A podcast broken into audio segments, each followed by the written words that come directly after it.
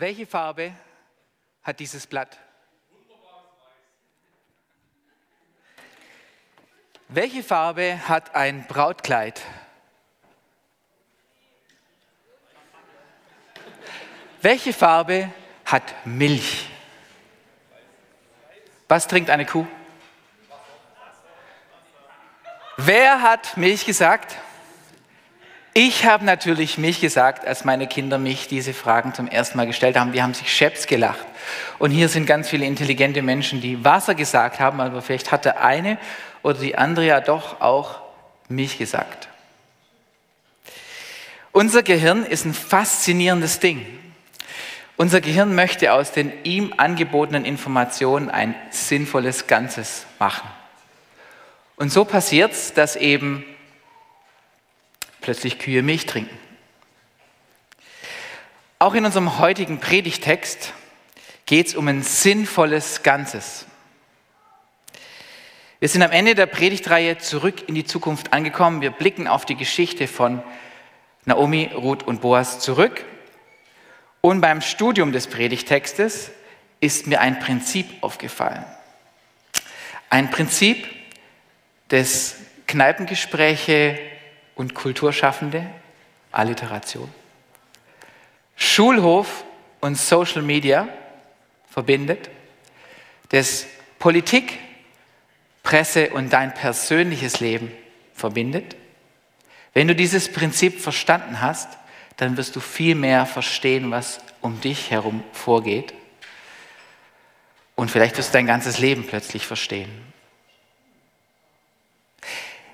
Ich hoffe, du bist neugierig geworden. Was ist bisher geschehen? Naomi ist aus ihrer Heimatstadt Bethlehem in ein anderes Land nach Moab gegangen. Das war ein feindes Land, nicht so freundlich, weil es eine Hungersnot gab. Dort angekommen stirbt der Mann und dann sterben ihre beiden Söhne, die kurz zuvor Ausländerinnen geheiratet haben. Sie war am Ende, sie war Witwe, Ausländerin, total low.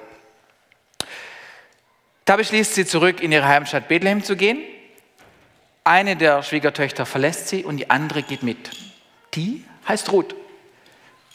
So wie das Buch. Und die erweist sich im Laufe der Geschichte als extrem spezielle und besondere Frau. Zurück angekommen, schmieden sie den Plan, einen weitläufigen Verwandten, den Boas, als Löser zu gewinnen. Boas war wohlhabend, die beiden hatten nichts. Und das Lösersystem, das gibt es jetzt heute nicht mehr, nicht meines Wissens, aber im israelitischen Gesetz damals war es so, wenn einer gestorben ist äh, und die Witwe hatte keine Nachkommen, dann durfte ein weitläufiger Verwandter die heiraten, erstens um Nachkommen zu zeugen und zweitens, damit das Land, der Besitz erhalten bleibt. Und der Christian hat uns letzte Woche aus ausführlich und sehr schön gezeigt, dass es den Boas gar nicht so für Überredungskunst betroffen, äh, gebraucht hat. Der hat die Ruth ganz gut gefunden und sie sind zu einer Übereinkunft gekommen. Und die ist dann mit Tonnen gefühlt von Gerste nach Hause gegangen. Unser Text heute, oh, ich habe die ganze PowerPoint vergessen, Leute. Sag mal, seht ihr was? Genau, also nicht ganz unwichtig, ja.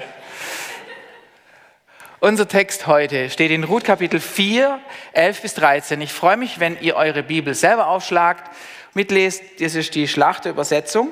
Und jetzt lesen wir mal zusammen.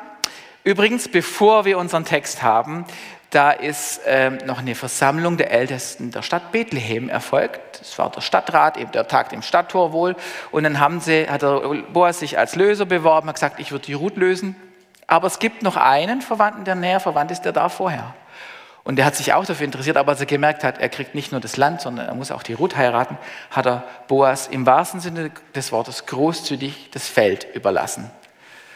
Und jetzt war es beschlossen. Und jetzt lesen wir.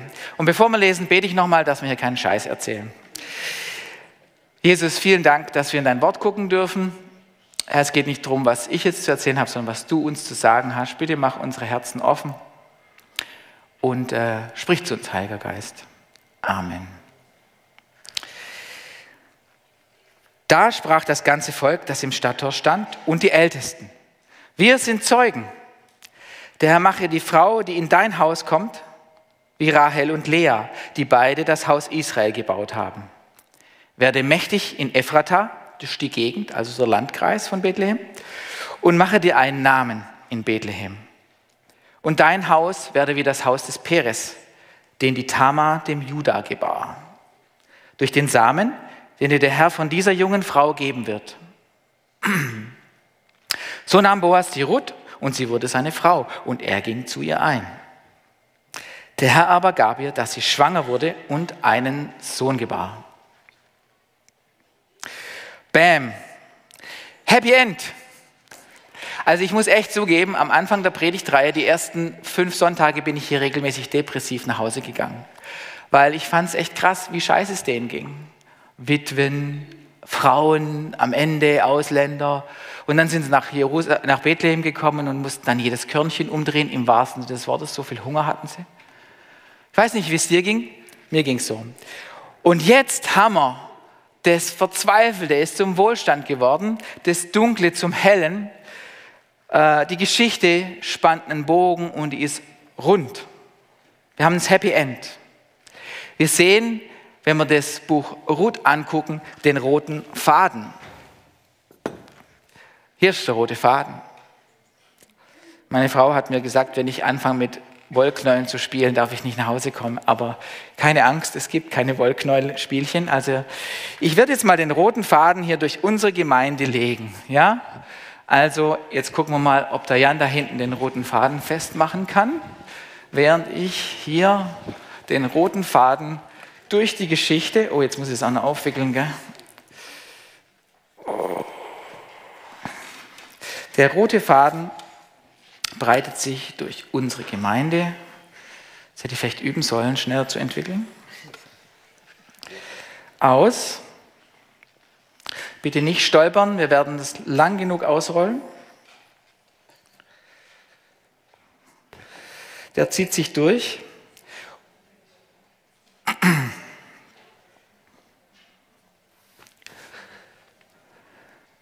Oh, schön. Wir sehen das ganze Buch Ruth die ganze Geschichte und alles, was da so passiert ist. Und genau das passiert jetzt hier auch in unserem Text. Die Leute, die Ältesten, benutzen andere Geschichten, um zu erklären, was in dieser Geschichte passiert ist. Die sagen, die Frau soll werden wie Rahel und Lea, Stammmütter Israels. Nicht schlecht. Oder wie Tamar, die wohl dem Stamm Judah mit dem Peres einen ziemlichen Dienst erwiesen hat, kann man jedenfalls hier nicht verleugnen. Also die Leute versuchen, Geschichte mit Geschichten zu erklären. Und Geschichten sind krass. Also ich weiß nicht, was du beruflich machst, aber da kommt vielleicht auch bei dir im Beruf manchmal jemand und werft eine Tabelle an die Wand und erzählt irgendwelche Schaubilder und tatsächlich ist es kalter Kaffee. Wir Menschen sind Tausende oder Jahrhunderttausende Jahre so aufgewachsen. Wir haben den Tag über den Bison gejagt. Am Abend saßen wir in der Höhle beim Feuer, haben Teile des Bisons verspeist und wenn wir fertig waren, haben wir uns den Mund abgeputzt und irgendeiner hat erzählt, es war einmal. Ich habe mal erlebt, der gefährliche Bison. Und so wurde Wissen weitergegeben. Wissen zum Leben und Überleben. Und deswegen ist es ganz tief in uns drin, wenn irgendeiner sagt, es war einmal, dass wir gar nicht können, als zuzuhören.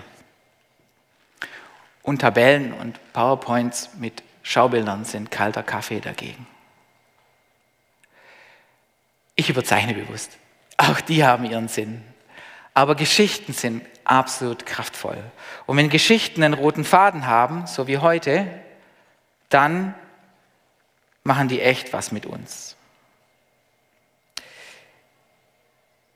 Der rote Faden verbindet die Kneipengespräche mit der Kultur schaffen, mit denen die Filme machen und Theater.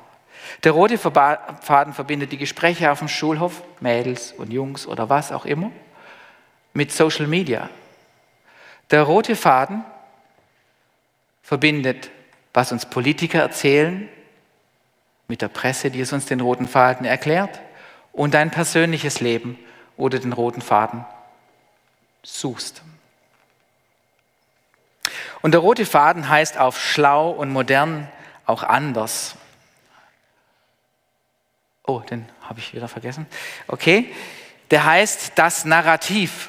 Habt ihr das Wort Narrativ schon mal gehört? Wird sehr viel verwendet. Okay, Wort, das Wort Narrativ ist ein sehr interessanter Begriff, weil ähm, das ist noch gar nicht so alt. Der, der, Begriff Narrativ, und jetzt kommt die intellektuelle Abteilung, der wurde von dem französischen Philosophen Jean-François Lyotard in äh, den 70er Jahren zum ersten Mal geprägt. Und er hat gesagt, Geschichten erklären uns Sinnzusammenhänge. Und ein Narrativ ist sowas wie vom Tellerwäscher zum Millionär. Liberté, Egalité, Fraternité. Freiheit, Gleichheit, Brüderlichkeit. Ich hoffe, ich habe es richtig. Ähm, also eine Geschichte, wo ein Sinnzusammenhang erklärt wird, wie was mit anderer zu tun hat. In wenigen Worten. Es gibt noch mehr. Seit den 2000er Jahren wird Narrativ für alles benutzt, was irgendwie eine Geschichte erzählt. Und Narrativ ist deswegen so ein interessanter Begriff, weil dieser Herr Lyotard der Philosoph der Postmoderne war. So, und jetzt versuche ich was. Ich versuche euch jetzt in 30 Sekunden zu erklären, was die Postmoderne ist und habe selber nicht verstanden. Was ist die Postmoderne? In der Moderne hat, man, hat der Mensch die Dampfmaschine erfunden, hat gemerkt, ich kann die Natur beherrschen. Ursache, Wirkung war klar. Und da hat man Fortschrittsglauben entwickelt. Man hat gesagt, okay, wenn wir was machen, dann passiert was. Und dann sind Sachen passiert, die wir nicht verstanden haben. Weltkriege, in der Wissenschaft Entdeckungen, also für einfache Menschen wie mich. Zum Beispiel kann man sagen, Licht ist gleichzeitig ein Teilchen und eine Welle. Das ist nicht logisch, aber es kann man beides beweisen. Und solche Dinge, also die Ingenieure lächeln, ich weiß. Also ähm, ja, es ist so, dass dass dieser Glaube an die absolute Wahrheit zerstört worden ist. Und die Postmoderne sagt, ich kann keine absolute Wahrheit entdecken. Aber das, was ich erlebe, das ist sicher absolut wahr. Mein Erlebtes ist wahr. Beim anderen bin ich mir nicht so sicher. Und der Herr Lyotard hat mit der Beschreibung des Begriffs Narrativ genau das gemacht. Er ist vom Pult weggetreten, hat sich das angeguckt und hat beschrieben, er hat beschrieben, okay, hier sind Geschichten, hier werden Geschichten erzählt. Und dadurch, dass man so eine Geschichte erzählt, distanziert man sich ja emotional von der Geschichte. Und das ist eben das, was passiert. Der rote Faden, der verliert Kraft.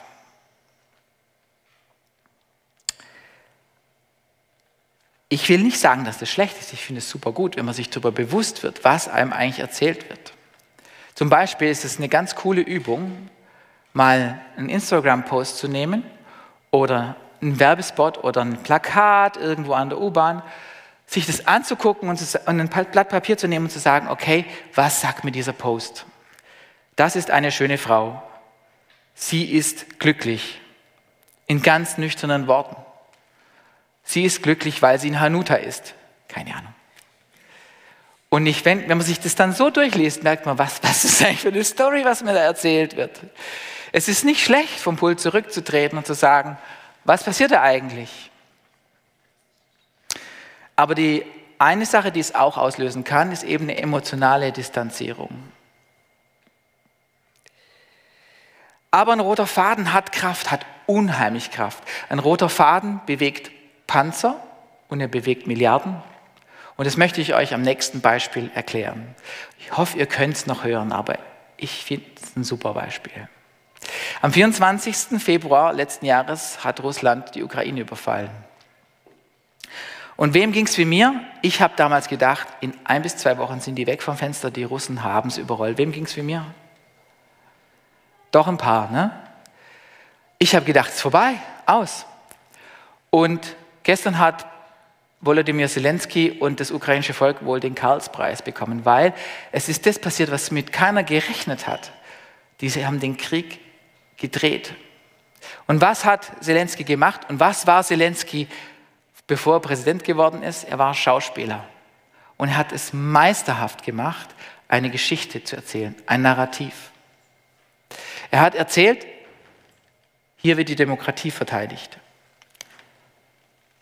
Er hat andere Sachen erzählt, hat es über Social Media, über Ansprachen überall meisterhaft gemacht. So, und jetzt könnte man denken, der erzählt ja nur ein Narrativ. Das ist ja gar nicht wahr.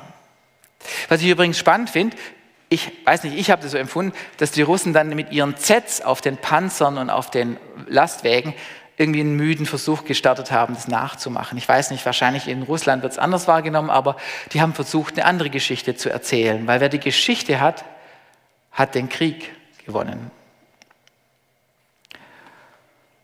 Und jetzt könnte man denken, okay, das sind ja nur Geschichten.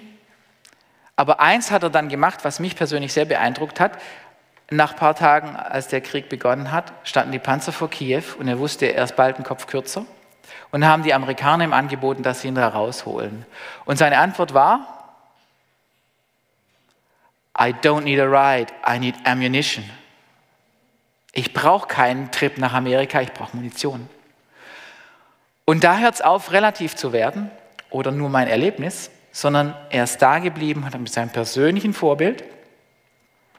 Ich denke, dass es ein Riesenbeitrag war, diesen Krieg zu drehen.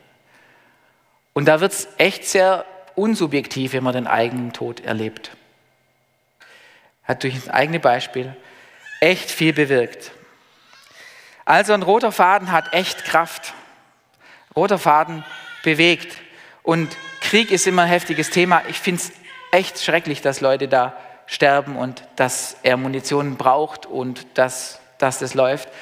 Aber es ist krass, dass Geschichten und persönliche Vorbilder Panzer bewegen und Milliarden und Menschen dazu bewegen, tatsächlich in den Krieg zu gehen. Ich glaube, dass es nicht nur auf politischer Ebene so ist, sondern auch in deinem persönlichen Leben. Ich glaube, dass der rote Faden auch in deinem Leben Kraft hat. Stell dir mal vor, du blickst auf dein Leben und sagst, ich weiß, wer ich bin, weiß, woher ich komme, ich weiß, wohin ich gehe, ich weiß, was ich mache und ich weiß, was ich nicht mache und ich kann die Dinge, die schwierig waren, einordnen. Ich glaube, dass das Megakraft entwickelt. Ich glaube, dass das Motivation, Tiefe und echte, ein erfülltes Leben entwickelt. Aber was passiert, wenn das passiert,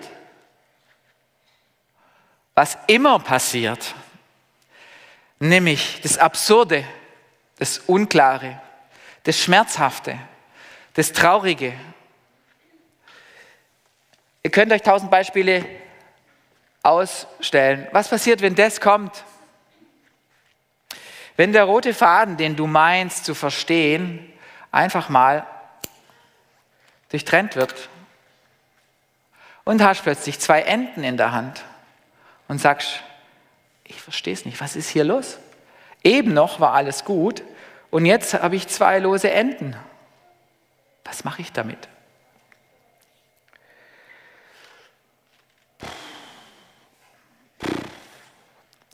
Und es gibt drei Möglichkeiten zu reagieren.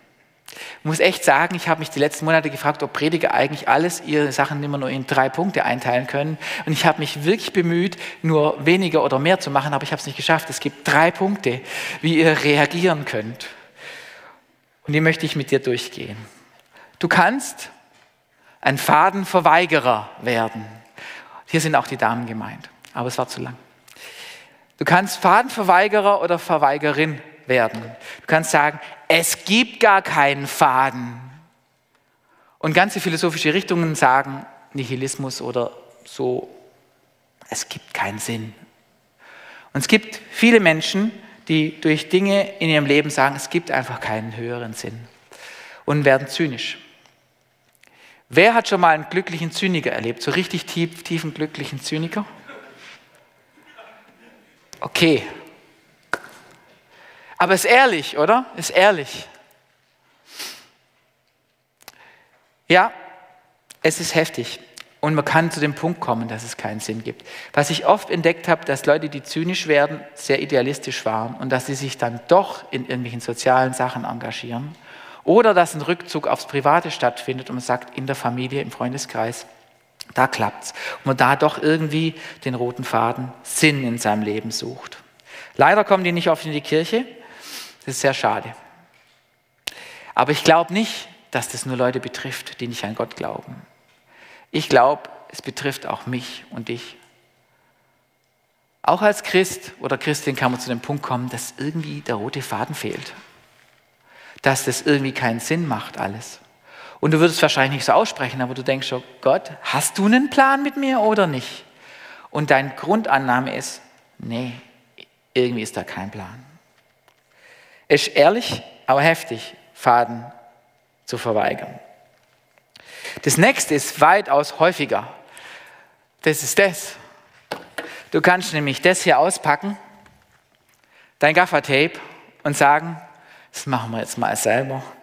Ich finde, da gibt es doch sicher einen Sinn, oder? Kleben wir mal selber. Also, wo ist das eine Ende? Hier. Das andere Ende.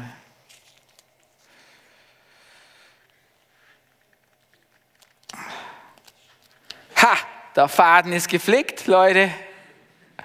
Wir haben wieder einen Sinn. Voll geil. Selbstkleben ist weitaus häufig. Und es hat damit zu tun, dass wir Menschen nicht gut mit Warten umgehen können. Wir können nicht gut mit Sätzen, die einfach. Wer hat den Satz vollendet im Kopf? Wir können damit nicht umgehen. Dein Gehirn hat sofort gesagt, Sätzen, die einfach nicht vollendet sind. Und ich mache es nochmal zum letzten Mal, ich verspreche es. Eines der augenscheinlichsten Beispiele für mich ist tatsächlich die Verschwörungstheoretiker, die in der Corona-Pandemie waren. Da gab es echt Patienten und gibt es Patienten, die sitzen vor mir, sind ganz liebe Menschen, die sagen, also das mit dem Corona, das kann ich gar nicht verstehen. Ich habe niemanden gesehen, der tot ist. Und, und jetzt die Preise und das mit dem Krieg, da ist doch irgendwas faul. Das kann doch nicht sein. Ja, wir haben wie in einem Film gelebt, wir haben gedacht, ist das surreal? Und wir konnten damit, ja, also es ist schon herausfordernd gewesen. Und da gibt es Leute, die sagen, der hat irgendeinen anderen Grund, den wir nicht kennen. Und wir schließen diese Lücke. Und das ist jetzt ein krasses Beispiel, aber das machen wir dauernd. In der Politik, im persönlichen Leben. Bei den Entscheidungen, die wir treffen, ist die Frage, Klebst du selbst oder nicht? Jetzt sage ich nicht, aktiv werden und was tun ist schlecht. Bitte versteht mich nicht falsch. Ich sage nicht, selber sich zu bewegen und irgendwas zu tun im Leben, zuzupacken ist falsch. Ich glaube, dass es extrem wichtig ist für uns Menschen, dass wir das Gefühl haben, wir tun was. Und es kommt ein bisschen auf, auf an, was du für ein Typ bist. Ich bin eher so der zögerliche Typ und dann gibt es Leute, die ein bisschen zupackende Typen sind. Anne lächelt. Ähm, genau aber es ist richtig zuzupacken. Der Punkt ist der, die entscheidende Frage ist, kannst du offene, unklare Situationen aushalten? Musst du alles lösen? Oder spürst du, das ist eine vorzeitige Lösung und ich sollte eigentlich warten? Und das machen die Dritten, die Fadenerwarterinnen und Erwarter. Die sagen, okay, wird nicht selber geklebt, ich habe den Faden nicht verstanden, geklebt, sondern ich erwarte von dem Knäuelgeber neuen Sinn. Hier, neuer roter Faden vom Knäuelgeber.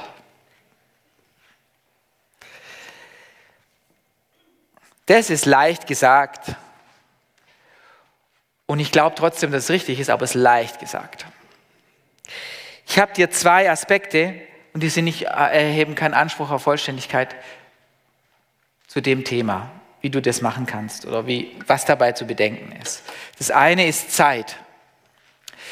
Ich bin jetzt in zwei Jahren 50 und habe das Privileg, tatsächlich mitten in der Midlife Crisis, okay, vielleicht einfach mal auf mein Leben auch ein Stück weit mehr zurückblicken zu können und zu denken, okay, so ist es gelaufen. Hört sich echt depressiv an. Ist es nicht. Aber tatsächlich denke ich manchmal so, was hast du denn damals für einen Stress gehabt?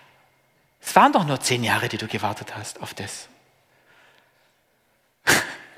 zehn Jahre ist eine extrem lange Zeit. Und so ging es mir auch heute geht es mir auch so, wenn ich zum Beispiel darauf zurückblicke, wie wir als Familie und wie ich hier in den Jesus-Treff, in die Kesselkirche gekommen sind.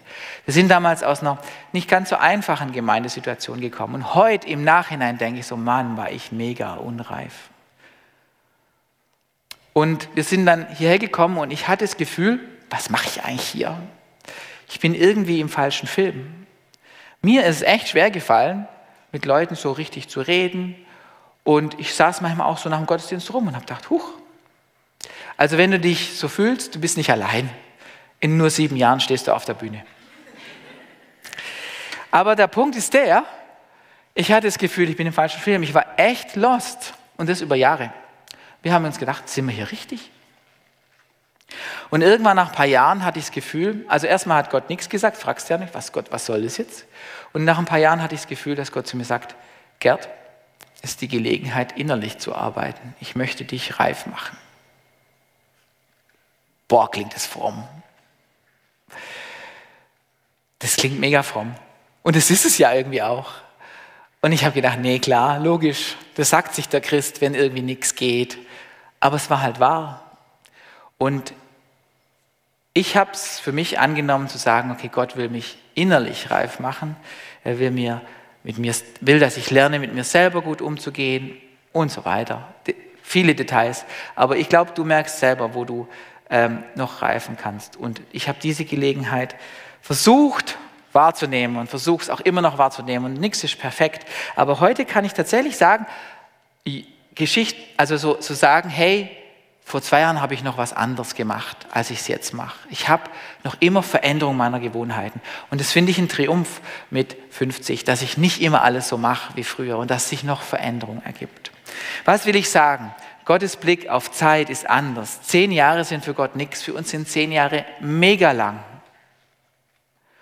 Und ein anderer Aspekt ist auch der, dass wir, früher waren die Christen so, die haben die haben sich nicht geschminkt, die haben Birkenstock getragen, als es irgendwie noch uncool war und die hatten, gingen auf keine Party. Und heute ist es zum Glück komplett anders. Aber was, die waren halt so, dass sie für die Ewigkeit gelebt haben. Ne? Und alles hier war weltlich Tand. Und heute ist es anders und ist cool.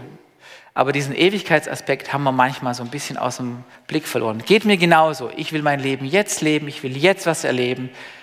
Ich bin postmoderner Mensch.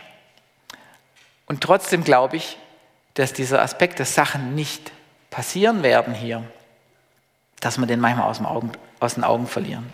Und mich erschrecken solche Sätze von Paulus, wenn er sagt, wenn Jesus nicht auferstanden ist, dann lasst uns essen und trinken, denn morgen sind wir tot. Ups, mega real. Ich glaube, Gottes Umgang mit Zeit ist anders. Und wir dürfen uns entspannen. Und wenn ich so zurückgucke, auf die letzten 48 Jahre, dann denke ich, hättest du da mal mehr Zeit gelassen. Das Zweite, und wenn du eins mitnimmst heute, dann nimm nur das mit, ist eine Frage. Was tut Gott gerade? Diese Frage ist extrem hilfreich. Jesus sagt in Johannes 5, Vers 19, der Sohn kann nichts von sich selbst aus tun, sondern nur, was er den Vater tun sieht. Jesus hat die ganze Zeit diese Brille aufgehabt und hat gesagt, was tut Gott gerade? Und diese Brille kannst du auf dein eigenes Leben anwenden und sagen, wo bin ich gerade, in welcher Season bin ich, was tut Gott gerade mit mir? Und dann beten, dass der Heilige Geist dir einfach diesen Blick gibt. Und den kannst du vor allem auch auf andere anwenden. Wenn du für jemanden da bist, für jemanden betest, sagen, was tut Gott gerade im Leben dieses Menschen? Mir ist es bewusst, dass das durchaus gefährlich ist. Weil wir, wenn wir dann denken, wir haben es gecheckt, was Gott sagt, und dann völlig selbstbewusst da reingehen, kann es auch Schaden anrichten. Das ist gefährlich und deswegen, dessen muss man sich bewusst sein. Aber es ist trotzdem eine sehr hilfreiche Frage. Und wenn man Dinge mit offener Hand gibt, passieren auch nicht so viele Sachen, die schwierig sind.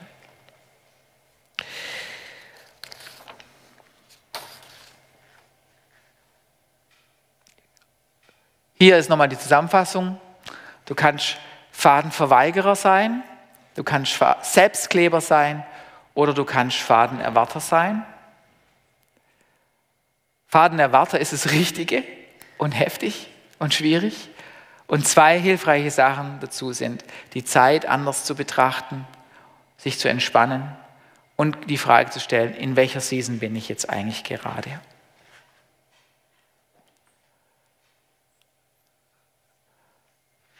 Es geht dann noch weiter in dem Text, in dem Buch. Und die Ruth hat ja einen Sohn bekommen. Und dieser Sohn ist der Großvater des größten Königs, den Israel jemals hatte, von König David. Wir haben hier eine absolute schnelle Verknüpfung zu David. Und Bethlehem war die Stadt Davids. Und wer ist da geboren? Und was ist in der Woche? Sehr gut. Weihnachten ist die größte rote Fadengeschichte ever told. Gott wird Mensch. Gott erlöst dich selber durch seinen Tod am Kreuz. Und Gott möchte einen roten Faden durch die Geschichte schreiben. Israel hat nur 400 Jahre darauf gewartet, dass der Erlöser geboren wird. Easy. Was erwartest du vom nächsten Jahr für dich persönlich? Welchen roten Faden möchtest du geschlossen haben? Und was erwartest du für unsere Gemeinde? Wenn ich so aufs letzte Jahr zurückblicke, hatten wir heftige Zeiten. Am Anfang des Jahres war noch Corona und wir wussten nicht, wer kommt, wer geht. Es sind viele Leute gegangen, viele Leute neu gekommen. Und zeitweise waren wir nicht klar, war uns nicht klar, was für ein roter Faden wird hier eigentlich geschrieben. Ich habe große Hoffnung, dass Gott mit uns noch viel vorhat, mit dir und mit uns. And that it's only just begun. Und nichts soll man ja ohne praktischen Punkt machen. Und deswegen gibt es zwei Sachen, die ich dir mitgeben würde fürs Praktische. Und zwar mach das mal mit so einer Werbung, dass du dir einfach mal einen Zettel nimmst und schreibst, was sagt man das gerade? Ich finde es total wichtig, dass wir als Christen und Christinnen mündig sind und dass wir selber denken können. Und das ist auch das Ziel von unserem Predigt, Predigten und Predigteam, dass wir selber denken. Und das Zweite ist, geh ins Gebet. Wenn du deinen roten Faden siehst und denkst, hey, Vielleicht hat es jetzt auch ein paar Sachen aufgerissen. Geh ins Gebet mit Menschen, denen du vertraust. Und wir wollen auch heute erwarten, dass es einen echten Gott gibt. Einen, mit dem man frische Erfahrungen machen kann. Und deswegen machen wir so was ganz Crazyes, wenn wir das, dass wir jetzt euch Gebet anbieten und dir Gebet anbieten. Die Uta und der Michel werden nachher dann da hinten sein. Und äh, jetzt haben wir aber noch, eine andere, noch einen anderen Punkt vorher. Gell? Okay, alles klar. Dann würden wir das gleich machen. Ähm, und zwar werden da hinten sein und du kannst dann, wenn du dich traust, und ich würde würd dich ermutigen, dich zu trauen, auch zu denen hingehen und direkt für dich beten lassen, weil Gott ist real und äh, will jetzt handeln. So crazy das auch ist. Die Band kann schon mal hochkommen. Und ich würde es gerne mit euch zusammen einleiten. Wer kann und will, würde, würde ich euch bitten, aufzustehen.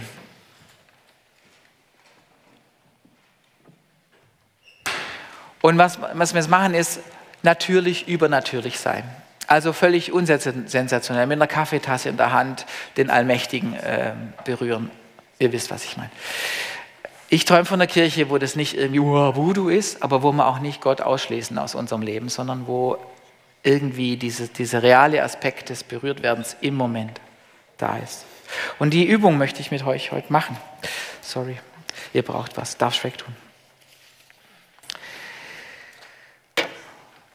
Ich würde kurz jetzt beten und ein bisschen Stille halten und dann gehen wir ins nächste Lied. Und wenn du dir spürst, Gott sagt was zu dir, Uta und Michel sind da. Lieber Jesus, Heiliger Geist, wir bitten dich, dass wir dich jetzt spüren, weil du schon längst da bist. Herr, ähm, wir bringen dir unsere Themen. Wir bringen dir unsere fehlenden roten Fäden. Wir bringen dir da, wo wir Sachen nicht verstehen. Wir bringen dir auch das, wo du uns schon gesagt hast, hey, da ist ein roter Faden, wo uns uns schwerfällt, dem zu folgen. Oder alles andere. Wir sind jetzt still vor dir und wir bitten dich, dass du uns berührst.